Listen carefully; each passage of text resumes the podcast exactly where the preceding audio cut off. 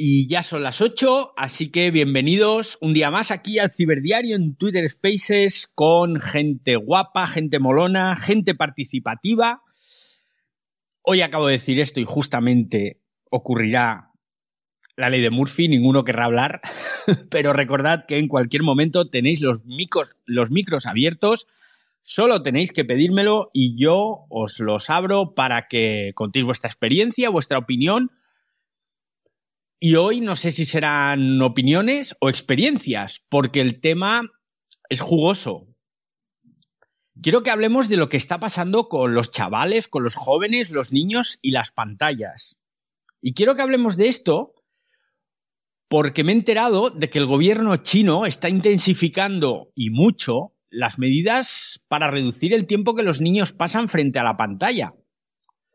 Es algo de lo que llevamos hablando mucho tiempo aquí en Europa, aquí en España, sobre todo. De hecho, un día tengo que traerme a Eva y vamos a hablar de este tema porque los que no lo sabéis, Eva y yo antes de la pandemia pusimos en marcha un proyecto que se llamaba Encuentros Tech y con este encuentro lo que empezamos a hacer fue conferencias en diferentes auditorios, en colegios, en institutos para educar a los padres. Estuvimos, hicimos varias, la última, justo antes de la pandemia, juntamos a unas 150 personas, 150 padres y madres, a los que les explicamos cómo estaban usando sus hijos sus teléfonos móviles, sus consolas, sus ordenadores.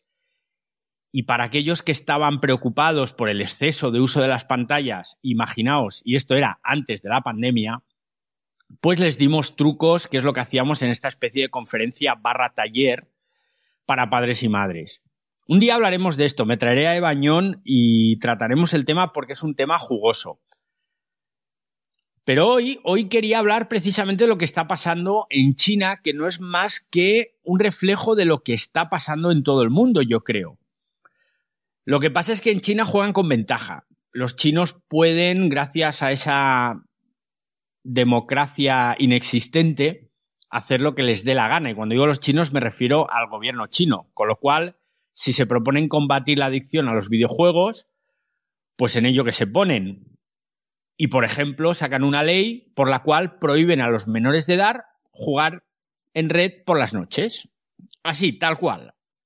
A partir de ahora ya no vais a poder jugar online por la noche. De lunes a jueves, concretamente. Pero ¿qué pasa el fin de semana? Ah, el fin de semana os doy un poquito más de tiempo y vais a poder jugar hasta tres horas. Tres horas de juegos online, insisto. Esta noticia me la he encontrado publicada y viene de lo que se llama la Administración Nacional de Prensa y Publicaciones, que es un estamento oficial allí en China. Y es una publicación de hace unas semanas, pero que ha caído en mis manos hace unos días. Entonces, esta Administración Nacional de Prensa y Publicaciones, que hay que ver el pomposo nombre que le han puesto, resulta que informó, pues eso, hace unas semanas a todas las empresas de videojuegos online que podían permitir a los menores de edad de 18 años, y aquí abro comillas, tan solo una hora de servicios de juego en red los viernes, sábados y domingos y días festivos oficiales de las 8 a las 9 horas. Lo limitan muchísimo tiene sentido. Tiene sentido y ahora yo os explicaré por qué mientras Oscar me pide paso y te voy abriendo el micro. Tiene sentido porque estamos viviendo en una época en la que el exceso de pantalla es realmente un problema que empieza a ser importante y que afecta negativamente a la vida pues de todo el mundo. De los padres, de los propios hijos, afecta al aprendizaje, afecta a su vida escolar, a su vida social. Entonces yo creo que ellos juegan un poco con ventaja. Oscar, ¿qué tal? ¿Cómo estás? Hola, buenas tardes, buenas tardes, buenas noches. Eh, ya estamos en otoño, ya no se sabe muy bien si son tardes o noches. Eh, nada, bueno, primero decir que mi opinión es absolutamente inválida en el sentido de que no tengo hijos, para empezar, con lo que, con lo que bueno, yo simplemente soy un espectador que miro los toros desde la barrera, ¿vale? Eh, en este sentido de lo que estás comentando de la noticia, eh, a mí me surge una pregunta. ¿Son los gobiernos nacionales los que deben gestionar esto? ¿O esto involucra más bien a, las propias familias, no? No sé, no sé si, si un gobierno, del color que sea, por muy colorado que esté el gobierno chino eh, o, cualquier otro gobierno, me da igual el color del gobierno, debe controlar estos aspectos de la juventud, de los niños? No lo sé, es una pregunta que yo dejo un poquito ahí abierta porque mm, desde mi punto de vista no estoy yo muy seguro de que esto sea así, a menos que lo veas como, por ejemplo, el tema este del tabaco aquí en España, que hace ya 10 o 12 años fue que se impuso la ley antitabaco, si os acordáis, eh, eso se todo el mundo se llevó las manos a la cabeza, que, que, el gobierno cómo nos va a controlar si fumamos o no. Y en ese sentido, la argumentación que daba el gobierno en aquel momento creo que era un tema de salud, ¿no? Porque toda la inversión que había que hacer luego en el tema de salud para los, las enfermedades causadas por el tabaco, bueno, eso yo creo que con el tiempo se verá o no, si eso es así. A menos que lo veas de esa forma, puede que sean los gobiernos los que deben acotar este tema. Y en otro sentido, pues lo dudo mucho. Y por eso, e, esa era mi opinión, ¿no? Preguntar si son los gobiernos los que tienen que gestionar esto o no. Y una última puntualización, David. En el tema del Internet, de lo que usan y lo que no usan, eh, mi opinión es que eh, es muy difícil tapar el sol con un dedo. Eh, eh, es tan sencillo como hace unos días fui a hacer un pago, eh, fui a hacer un pago y no me funcionó la cuenta de PayPal. Y dije yo, voy, voy a mirar en Twitter a ver si en Twitter resulta que PayPal está caído tiene algún problema, que muchas veces pasa. Pues busqué PayPal en Twitter y toda la línea de tiempo que me salió fueron servicios de prostitución y servicios de, de, estos de cámaras y todas esas historias, ¿no? Entonces, digo yo, si con una búsqueda tan simple como esa se tiene acceso, pues no lo sé, no sé qué, queremos controlar. Soy Oscar y he terminado. Gracias, David. Gracias a ti, Oscar, porque has, sacado dos temas muy interesantes. Una reflexión, la primera, sobre si deben los gobiernos o no ser los encargados de vigilar la seguridad de nuestros hijos. Yo creo que no. Yo creo que es responsabilidad de los padres. Lo que sí debe hacer el gobierno quizás es facilitar las herramientas necesarias a los padres que no son capaces de cuidar digitalmente, y lo digo entre comillas, a sus hijos, quizás el gobierno sí podría facilitar pues herramientas y la forma de que aprendan a hacerlo. Pero hacerlo directamente el gobierno no. Lo que pasa es que estamos hablando de China. Y en China, pues ya sabemos cómo es China.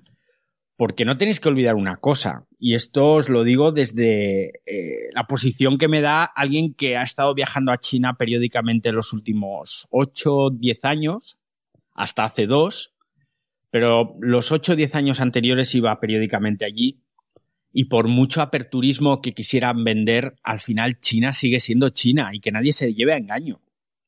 China es la misma China de hace 50 años, de hace 60 años, lo que pasa es que ahora, bueno, pues hay chinos más ricos, se han abierto al exterior de cierta forma, pero lo que es el gobierno sigue funcionando con mano de hierro. Y allí no puedes hacer muchas de las cosas que aquí nos parecen tan normales, allí no las puedes hacer. Entonces, no nos tenemos que llevar a engaño. Sobre lo segundo que has dicho, la búsqueda. Yo te digo que si sabes cómo limitar esas búsquedas en los dispositivos de tus hijos, esas búsquedas no le aparecen. O él hace la búsqueda, pero no le aparecen esos resultados, porque están previamente bloqueados. Y eso se puede hacer. Lo que pasa es que esto ya es cultura digital que la inmensa mayoría de los padres no tienen. Digo padres y digo madres. Con lo cual, quizás también debería ser el gobierno o las administraciones regionales, locales, las que se encargaran de formar y de enseñar a esos padres. ¿Por qué no hacerlo a través de los colegios? Eso que os he dicho que estuvimos haciendo Eva Añón y yo en varias ocasiones, nos quedábamos alucinados de la respuesta de los padres, la positiva respuesta, porque es que les hablabas de cosas que a veces nos parecen muy básicas, a los que estamos muy metidos en el mundo digital, pero para ellos era como ciencia ficción. Hablar de controles parentales para limitar las horas de utilización de los dispositivos móviles, eso era algo que decías, ¿cómo? No, no, y también lo puedes hacer en la Play. ¿Cómo? ¿Que yo puedo limitar las horas de uso de la PlayStation? Se puede hacer. Viene en el sistema y es muy fácil pero no sabes hacerlo. Como padre, como madre, que no eres usuario habitual de esos dispositivos, alguien tiene que enseñarte. Con lo cual, se pueden limitar los resultados en las búsquedas en los dispositivos de tus hijos.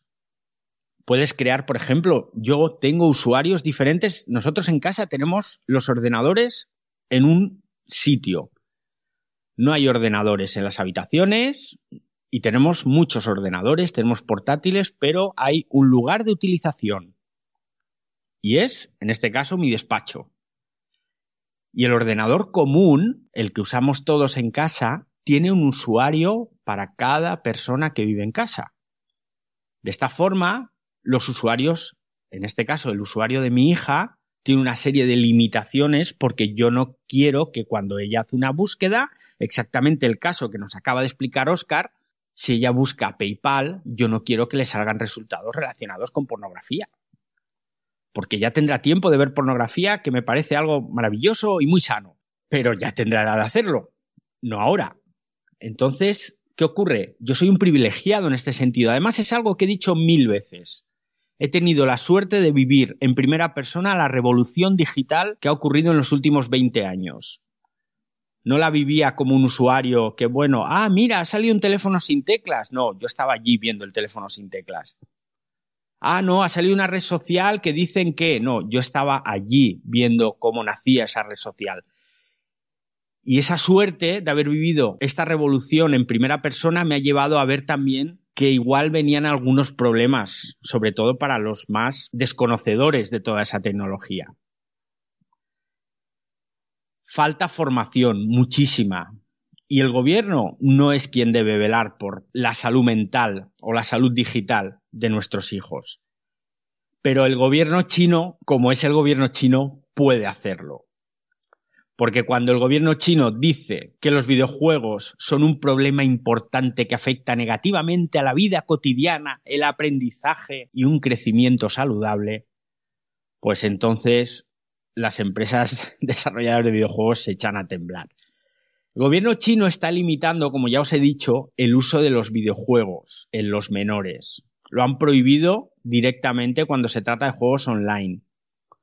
Pero es que además ya han puesto en marcha algo de lo que aquí en Europa llevamos años hablando, que es exigir a que los jugadores que juegan online verifiquen sus nombres reales.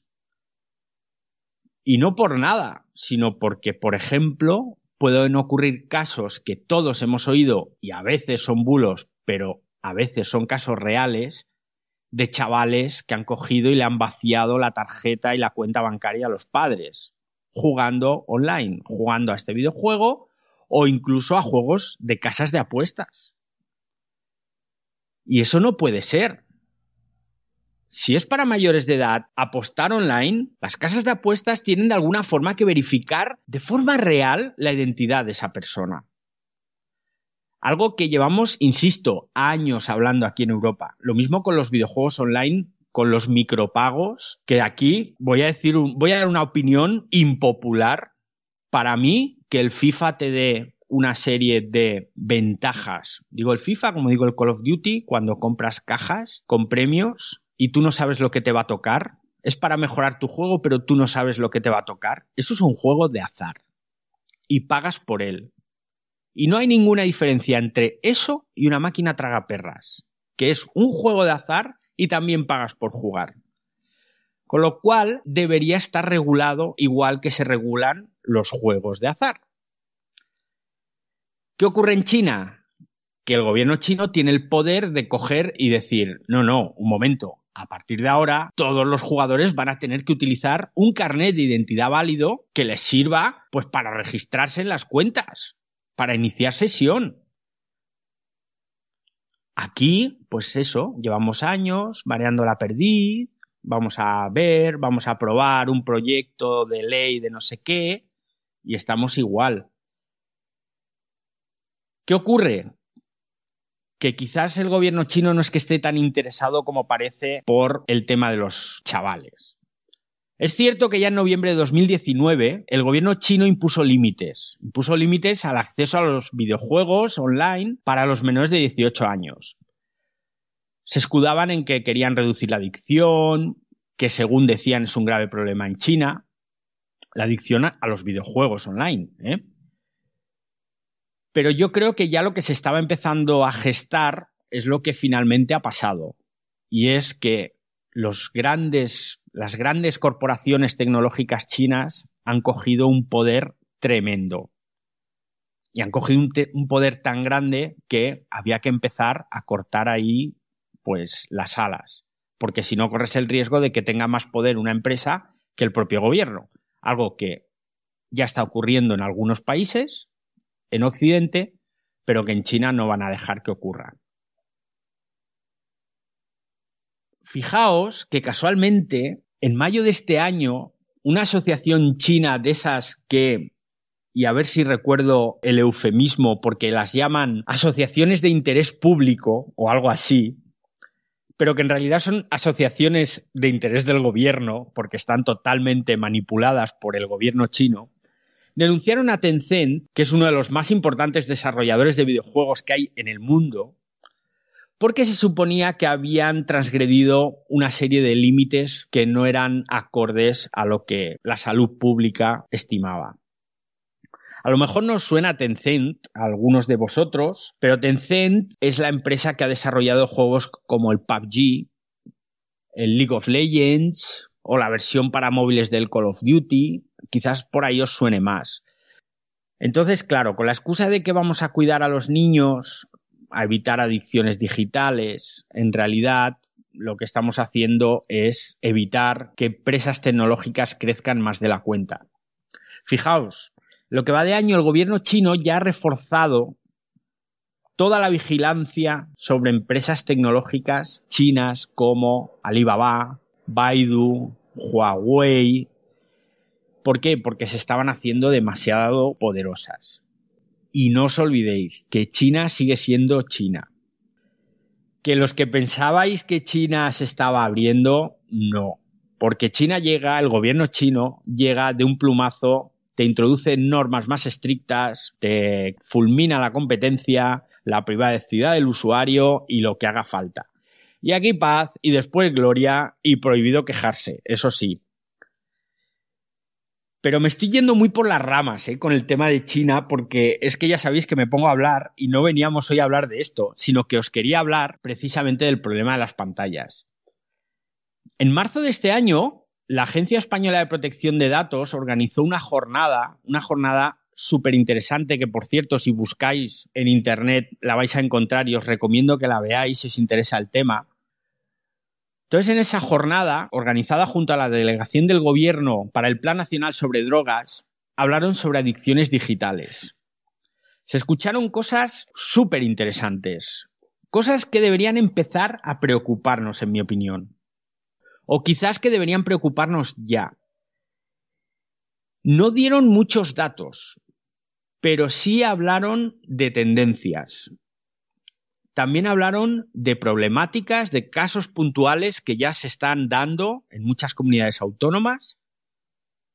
Y como yo hoy os quería dar datos, porque sabéis que me encanta dar datos, me gusta demasiado dar datos, he buscado estudios sobre adicciones a Internet. Y he encontrado uno de un portal que es kelito.es. Y en este estudio dicen que casi el 20% de los adolescentes españoles sufre adicción a Internet. Me he puesto a buscar a ver cuántos adolescentes hay en España, porque el estudio va entre los 12 y los 17 años, y en España hay casi, un poco menos, de 2,8 millones de adolescentes.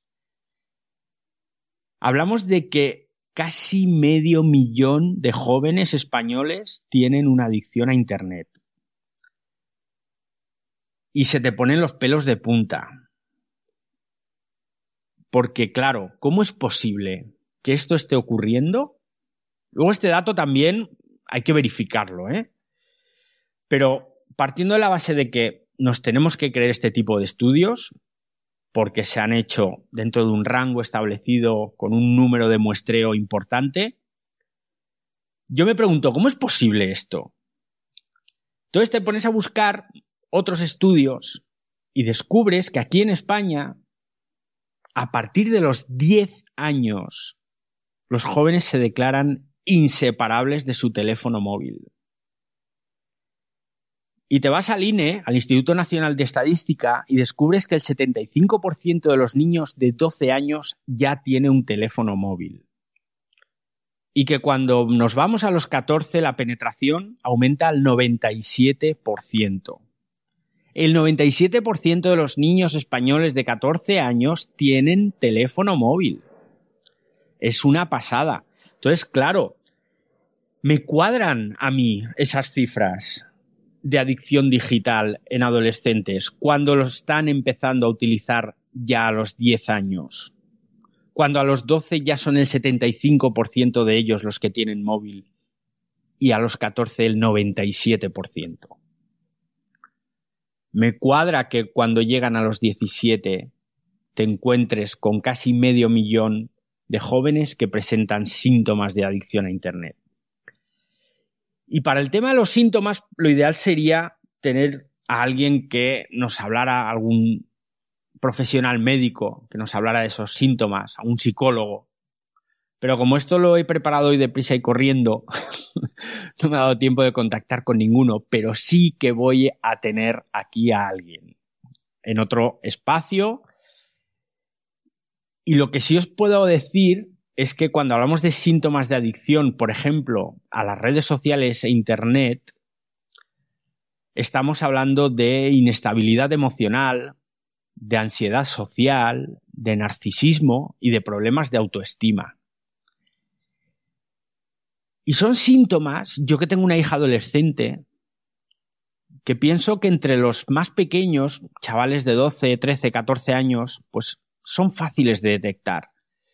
Y son fáciles de detectar y en todo caso puedes saber la causa.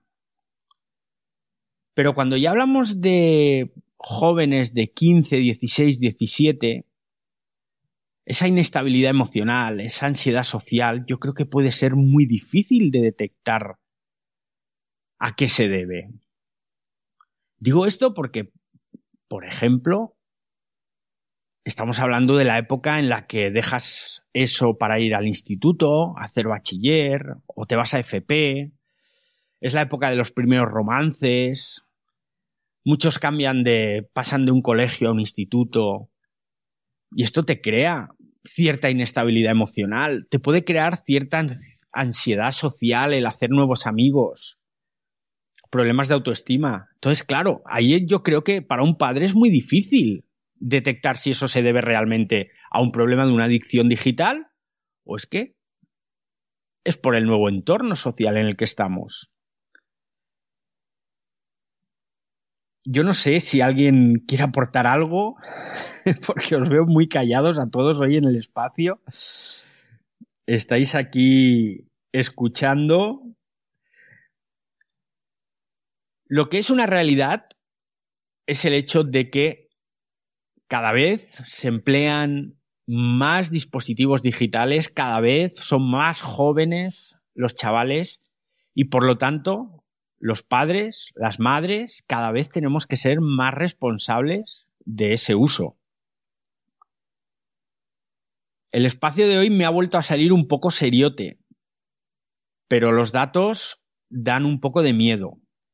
Tenemos que aprender a utilizar los dispositivos de forma correcta. Tenemos que ser capaces de controlar, entre comillas, lo que nuestros hijos, lo que nuestros menores están haciendo para evitar problemas mayores.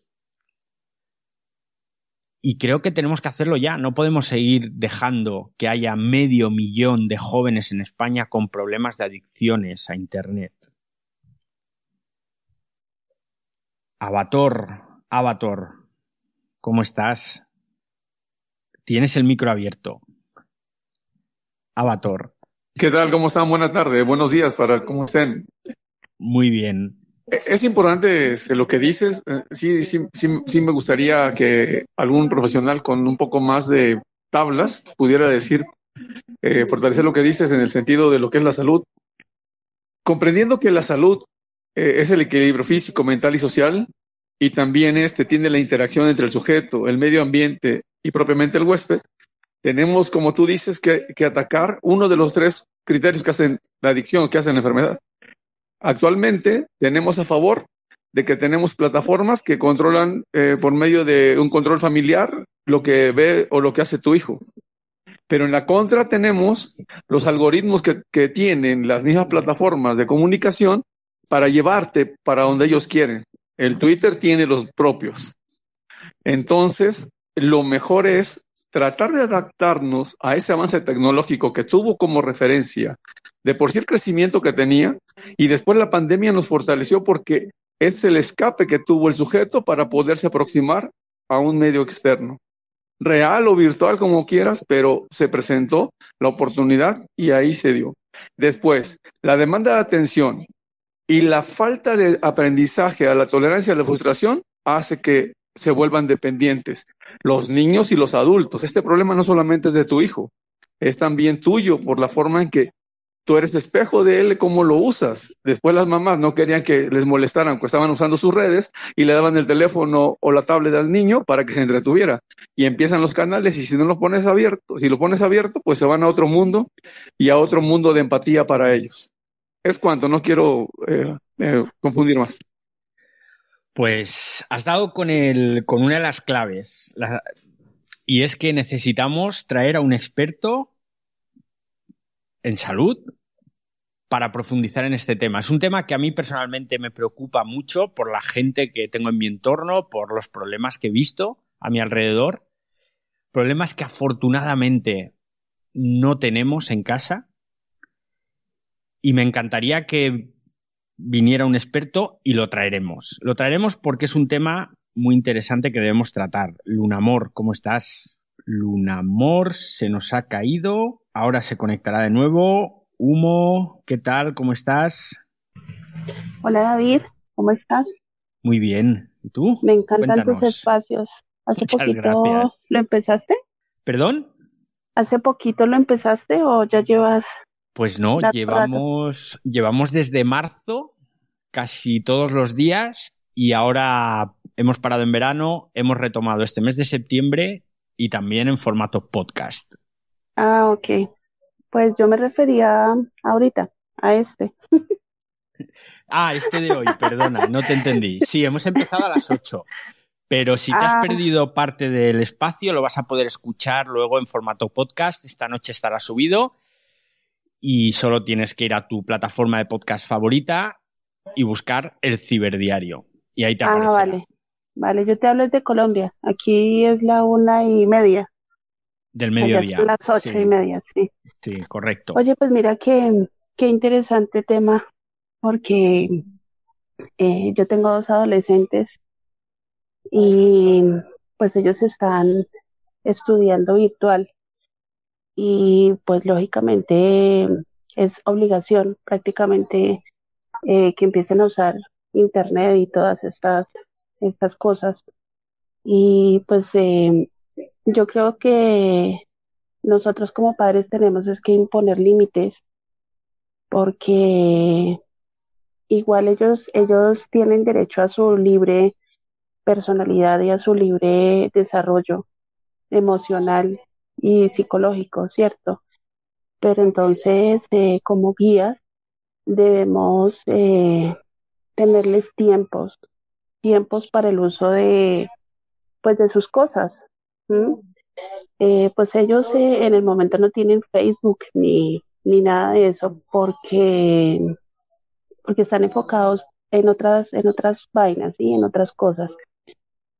Y pues eso me parece me parece genial.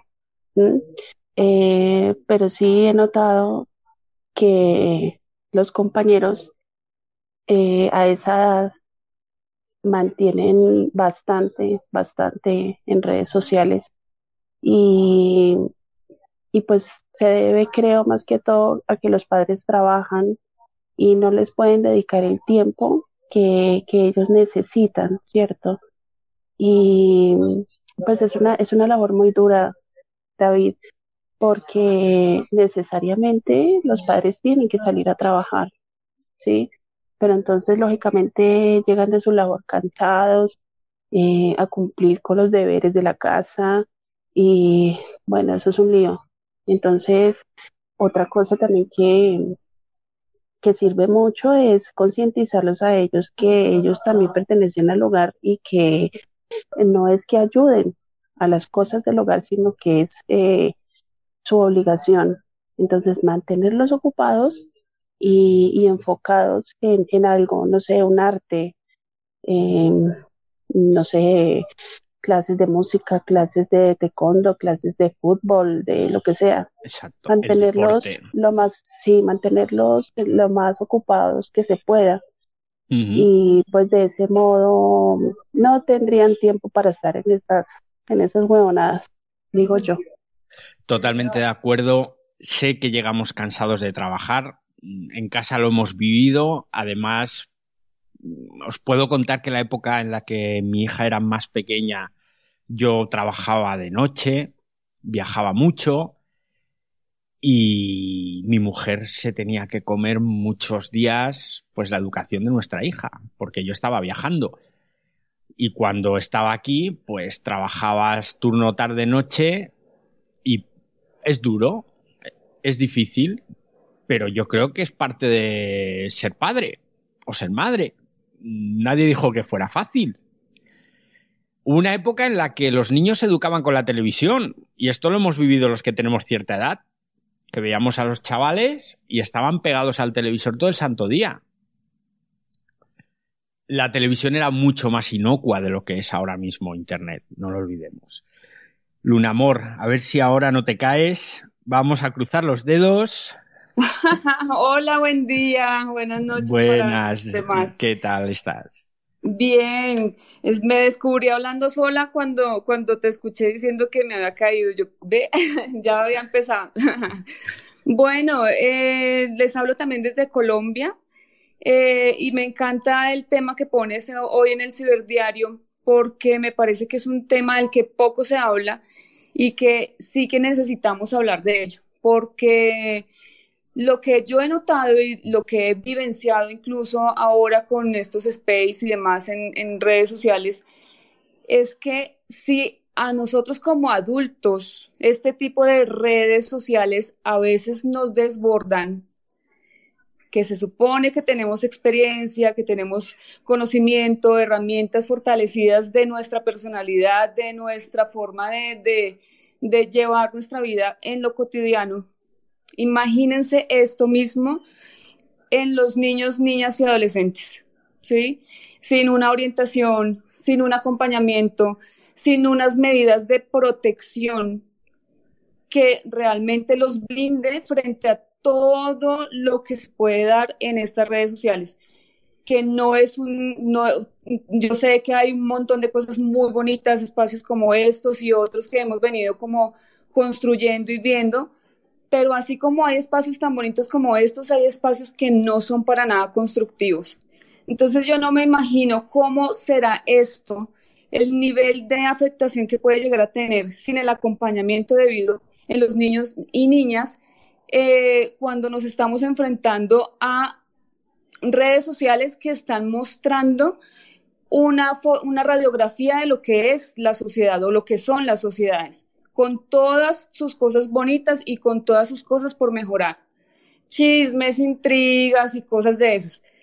Em, em, material eh, sensible, delicado, que aún así, aunque se tengan normas, aunque se tengan reglas y unos mínimos que se supone que somos conscientes de ello, de respeto y dignidad y frente a los derechos también, se van vulnerando y se pasan por alto y se normalizan de una manera impresionante eh, así que sí que me parece que este tema es un tema poco, poco conversado, muy, muy, no sé si es temor que, que se tiene un poco frente a ese tipo de temas, o no sé qué es lo que pasa, que no queremos hablar de ello. o no queremos responsabilizarnos frente a lo que implica realmente eh, poner, digamos, un poco los límites que, de los que hablaba Humo hace un momento. Entonces, muy bien y celebro muchísimo este tipo de conversaciones. Gracias, David. Gracias a ti, un amor. Hablaremos más a lo largo de esta nueva temporada aquí en el Ciberdiario, en Twitter Spaces. Hablaremos más de este tema. Y está aquí el gran Jorge. Jorge Martín, ¿cómo estás? ¿Qué tal, David? Buenas tardes. Buenas. Te confieso que esta misma tarde te iba a matar un, directo preguntando si hacías algo para el tema de control parental. Me has leído el pensamiento, te lo confieso. A ver, ¿Qué miedo da esto? No, no, no, ¿qué va, qué va, qué va? Eh, el tema es que, bueno, por otras historias ahora varias de deporte y demás, me, me, llego muy justito siempre a los espacios. A ver, yo, si sirve un poquito, eh, os cuento. Yo tengo una hija adolescente de 13 años en el instituto que lleva ya desde quinto de primaria utilizando el iPad en el cole, ¿vale? Con lo que eso conlleva a nivel de visual, a nivel de aplicaciones.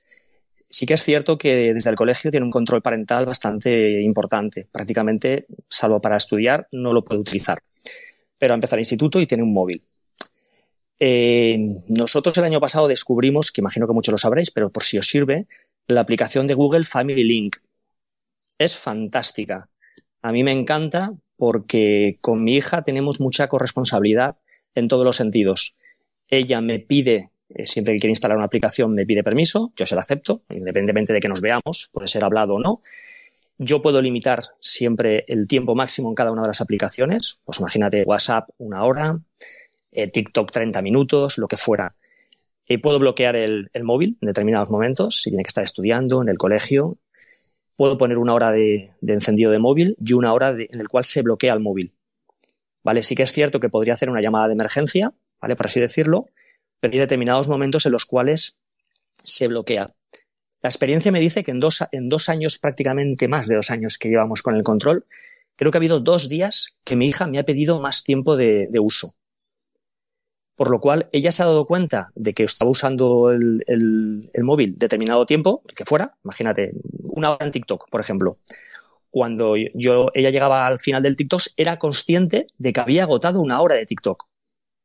Porque realmente hay aplicaciones que enganchan, no se dan cuenta, y cuando ellos ven que les quedan cinco minutos, es cuando ella reflexiona y se da cuenta de que eh, va a expirar su tiempo máximo y que tiene que saber organizar su tiempo y ella de alguna forma ser responsable de, del uso, ¿vale? Para no, hacer un uso abusivo, porque si utiliza, por ejemplo, el TikTok, me estoy inventando, a las 5 de la tarde, la hora que tiene TikTok, ya no tiene más TikTok hasta el día siguiente. ¿Vale? Simplemente quería aportar eso si os ayuda. Es muy sencillo. Tenéis que bajárosla tanto para ellos como para Android. Con un correo electrónico lo podéis controlar. Y eso es todo, David. Muchas gracias. Pues gracias a ti, Jorge. Es una aplicación fantástica y este es un tema del que vamos a hablar un día, pero quiero traerme a Eva porque además ella controla mucho la parte de redes. Yo soy el que controla más la parte tecnológica. Y vamos a hablar, vamos a hablar de controles parentales porque, por ejemplo, algo que no saben muchos padres es que en los dispositivos con iOS, los dispositivos de Apple, ya en el propio sistema operativo tienes la opción del control parental y un control, como ha dicho Jorge, muy parecido a lo que nos acaba de contar, pero que va incluso más allá. Te puede monitorizar incluso las personas con las que el chiquillo o la chiquilla se pone en contacto a través de WhatsApp o a través de cualquier servicio de mensajería. O sea, es un control absoluto si sabes utilizarlo. Pero de eso vamos a hablar otro día, porque nos hemos ido ya un poquito de tiempo, como es habitual esta temporada nueva no soy capaz de estar los 30 minutos que corresponden, pero es un gustazo escucharos todos los días. Nos vemos de nuevo mañana, viernes, aquí en el Ciberdiario, en Twitter Spaces. Sed buenos, controlad el tiempo de uso de las pantallas de vuestros hijos y hasta mañana, usuarios.